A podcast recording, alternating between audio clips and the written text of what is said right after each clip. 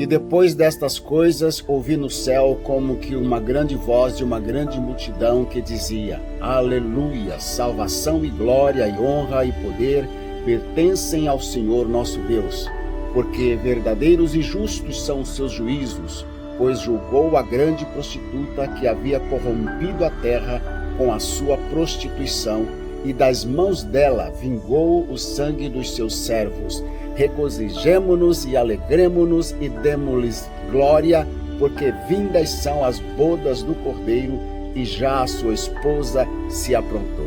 Eu creio que o juízo de Deus já começa a ser derramado sobre a terra. Prepare-se, Jesus está chegando. Pense nisso.